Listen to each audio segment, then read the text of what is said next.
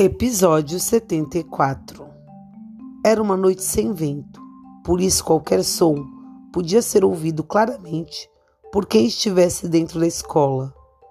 Ela chegou, exclamou Marianne. Mas quando todos correram ao portão, a mãe revelou ser um pequeno rebanho de ovelhas conduzido por um único pastor. Quando eles tornaram a ouvir um barulho, tratava-se de uma caminhonete carregada de melões a caminho da aldeia vizinha.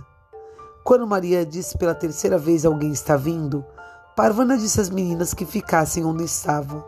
Toda aquela correria para a porta não estava ajudando em nada.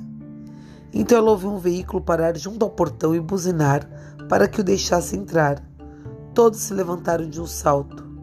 Mas não era a mãe, era a polícia. Parvana puxou as meninas para trás do portão e ficou com elas ali. Ela ficou espiando a Zif cumprimentar os dois policiais com o respeitoso salam aleico, enquanto eles desciam do veículo. Posso ajudá-los? perguntou a Zif. Esse homem informou que sua mulher desapareceu, disse o agente de polícia. Ele acha que ela deve ter vindo para cá. Aqui só estamos nós e mais ninguém, disse a Zif. Somos menores de idade. A diretora da escola está numa reunião e logo vai chegar. Talvez os senhores possam voltar amanhã. Ela só pode estar aqui, disse uma voz de banco a traseiro.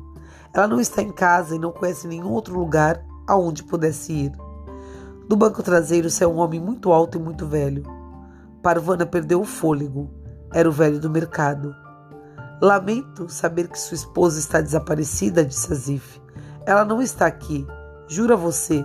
Passei o dia inteiro de vigia neste portão e ninguém entrou aqui. Ela desapareceu há dois dias, disse o homem alto. Seu nome é Kiná. Ela não está aqui, repetiu Azif com firmeza. Vocês vão acreditar na palavra de um menino aleijado? disse o homem. Eu devia ter procurado o Talibã. Eles sabem como lidar com mulheres que não conseguem se comportar. Já chega, disse o agente. Podemos resolver isso, acrescentou ele, voltando-se para Azif. Precisamos entrar e ver. Claro, disse Azif. Sejam bem-vindos. Azif se atrapalhou um pouco para desaferrolhar o portão, dando tempo a Parvana para conduzir todas as meninas a um lugar escuro. Por fim, irritado, o velho derrubou Azif no chão. Parvana o ouviu cair e abriu o portão com um gesto brusco. Virem isso aqui de pernas para o ar, vociferou o velho. A polícia e o velho alto entraram na escola e foram de sala em sala. Eles agiam rápido. Azif, usando muletas, tinha de se apressar para alcançá-los. Parvana temia pelo que o velho fosse fazer com Azif.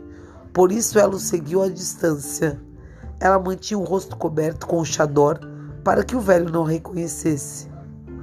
Isso aqui é o lugar onde tudo é permitido? Disse o homem quando eles saíram de outra sala vazia.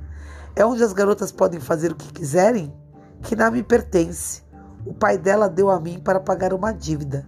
Se ela não voltar para mim, vou ao Talibã e o pai dela vai me pagar, de um jeito ou de outro. Ele se voltou para Zif novamente. Você a escondeu? Agora ela é sua mulher? Vou matar vocês dois. Não há mais ninguém aqui além de nós, disse Parvana, adiantando um passo.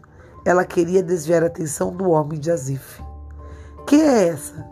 Outra namorada sua? Ela é minha irmã, disse Azif. Nossa mãe é a diretora da escola. E a gente vê Azif protegendo Parvana, que nem ela protegeu ele. Isso não é bonito? Conta para Nalu uma história que vocês sabem de proteção de uma pessoa a outra. Beijinhos.